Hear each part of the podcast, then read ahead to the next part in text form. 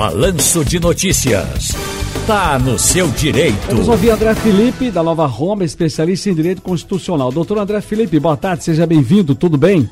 Boa tarde, tudo bem a todas e todos, aos ouvintes. Olha, desde domingo após a vitória do presidente Lula, diversas rodovias brasileiras foram bloqueadas por manifestantes que não reconhecem de forma antidemocrática a vitória do petista.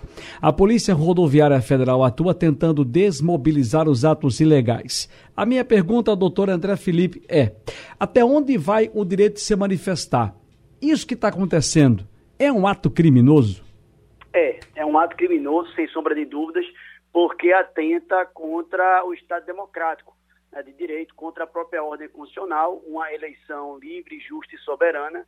Isso não tem nenhum efeito de uma manifestação legal, é algo que também é garantido pela própria Constituição, mas com um conteúdo que não atente contra o Estado democrático de direito e é exatamente o grande mote dessa, dessa, desse ato arbitrário, ilegal que tem acontecido desde domingo, que o próprio cunho deles já expressa essa ilegalidade, que é exatamente o não aceite, né? a, não, a não aceitação desse resultado eleitoral do domingo.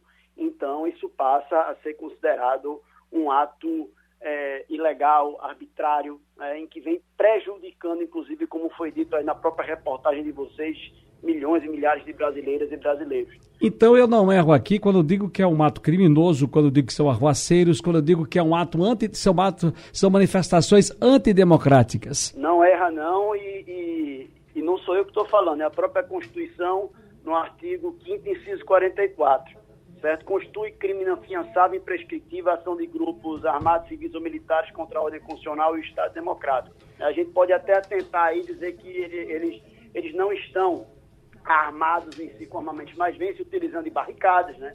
Já havia ações mais violentas também sendo reproduzidas nos veículos de comunicação, de tudo na, grande imprensa. Então, é, é, é, um tipo de ato em que não há nenhum tipo de equívoco ou de excesso em dizer que é criminoso, porque é um ato que até é, vai de encontro a um resultado legítimo eleitoral.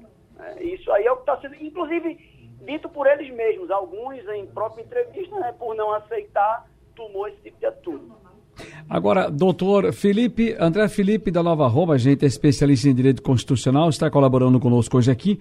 Na nossa coluna está no seu direito. Quando manifestações desse tipo atrapalham o direito de ir e vir, como está acontecendo em várias situações aí pelo Brasil afora, inclusive aqui em Pernambuco, em muitos lugares, muitas rodovias, é, é, quando isso acontece, atrapalhando o direito de vir, qual é o procedimento?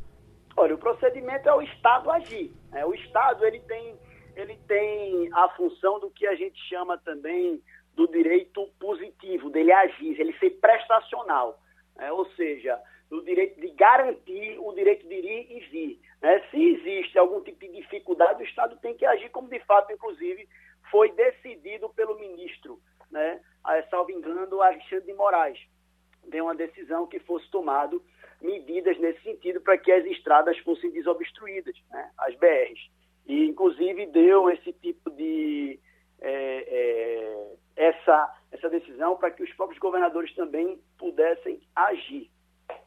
Muito bem, doutor André Felipe, muito obrigado pela sua participação. Um grande abraço, até a próxima, hein? Um grande abraço a todos e todas. Até logo.